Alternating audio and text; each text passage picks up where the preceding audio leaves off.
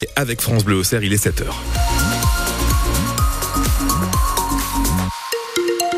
Une certaine fraîcheur ce matin, mais le retour du soleil cet après-midi avec jusqu'à 11 degrés. Bulletin météo complet juste après votre journal de 7 heures.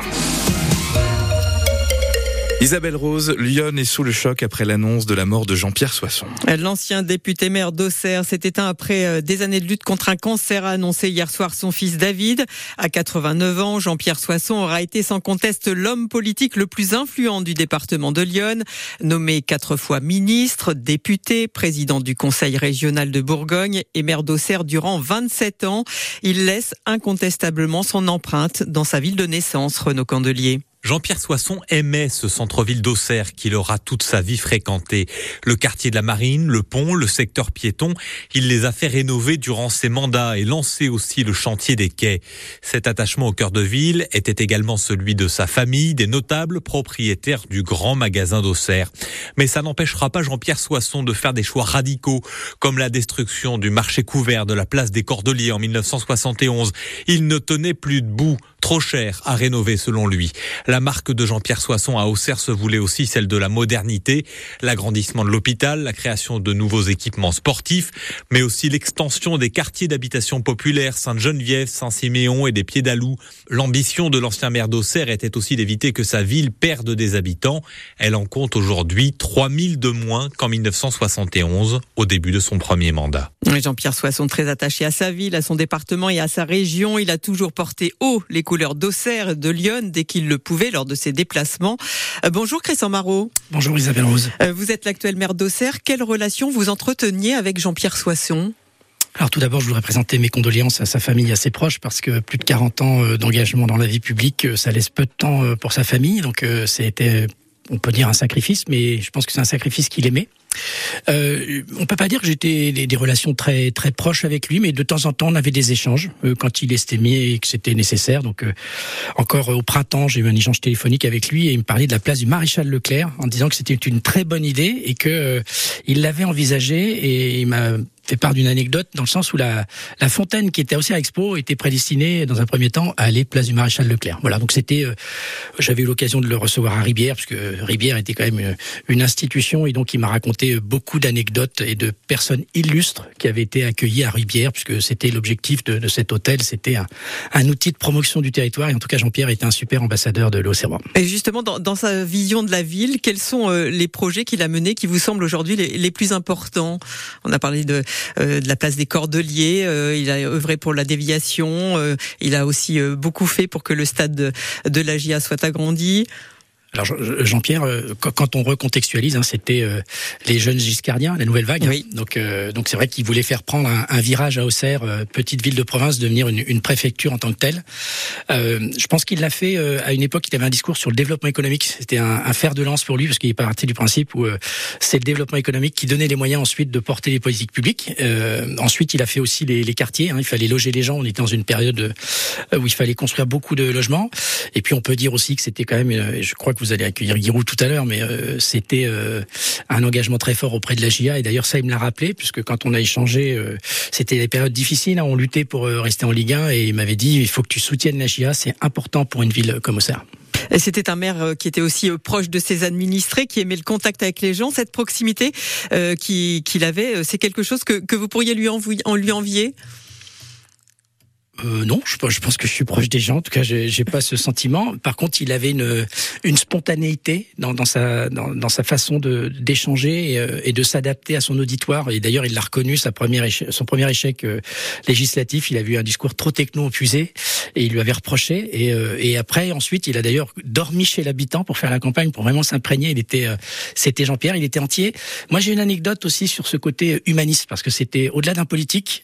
Je pense qu'il aimait vraiment les gens et je suis pas tout à fait d'accord avec Henri Drincourt, ce qu'il a dit ce matin. Je pense qu'il aimait pas les électeurs, il aimait vraiment les gens. Et lors d'une de ses permanences Place Robillard, je l'ai vu euh, rencontrer une dame d'un certain âge qui avait des difficultés à payer sa facture euh, d'électricité. Et je l'ai vu ouvrir son tiroir, prendre son carnet de chèques personnel et régler la facture euh, pour la dame. Donc c'est aussi ça, Jean-Pierre.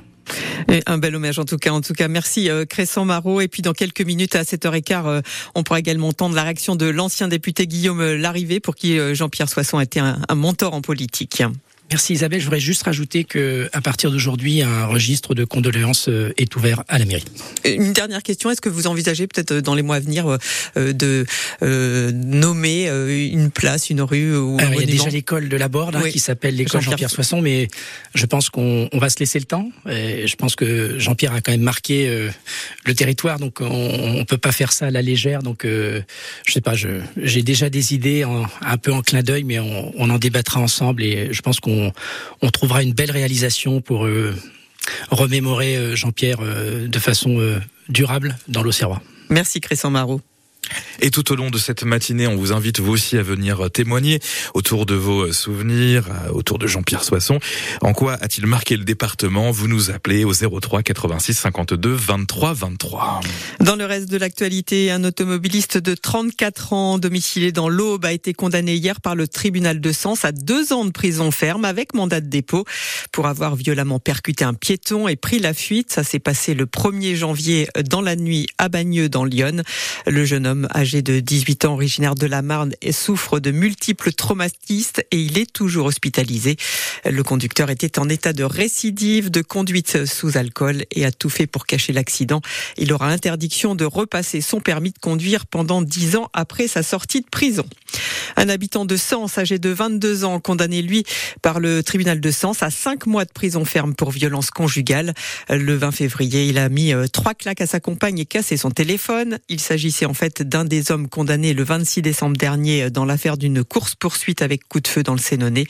Le jeune homme a appris lors de cette audience qu'il avait aussi été condamné le 22 décembre en son absence à 8 mois de prison dans une autre affaire. Suite du Salon de l'Agriculture à Paris aujourd'hui avec la journée Bourgogne-Franche-Comté. Tous les produits et producteurs de la région seront mis à l'honneur. La présidente de la région, Marie-Guite Dufay, sera sur place toute la journée.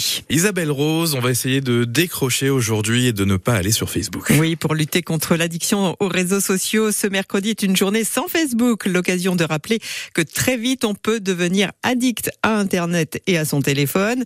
Zoé Brochard, animatrice en prévention à l'Association nationale de prévention en alcoolémie et addictologie à Auxerre, nous donne des conseils pour réduire notre utilisation des réseaux sociaux. Les conseils qu'on pourrait donner ici, ce serait bah, de faire des activités hors téléphone euh, qu'on aime, de réfléchir à qu'est-ce que je faisais avant quand j'étais pas sur mon téléphone. Si on a du mal à décrocher et qu'on est vraiment sur des réseaux sociaux qui sont négatifs, on suit des pages euh, Facebook ou des pages Instagram ou autres, euh, qu'on voit des, mauvaises ondes en fait qui sont pas positives pour nous, ce serait déjà de supprimer les comptes un peu néfastes et de suivre des choses plus positives.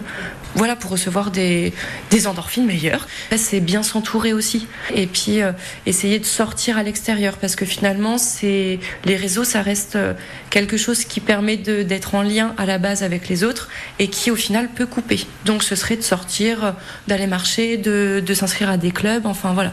Donc c'est vraiment réfléchir à ses besoins et ses envies. Alors vous avez compris, on pose son téléphone et on sort. Et pourquoi pas, tiens, vous rendre cet après-midi à Joigny pour le défilé de carnaval. Les petits et grands défileront à partir de 14h30 depuis euh, la place du premier régiment des volontaires de Lyon. Et puis ensuite, il y aura le brûlage de Monsieur Carnaval, puis un spectacle, la puce à l'oreille. Ça se passera euh, dans les salons de l'hôtel de ville. Il est 7h08.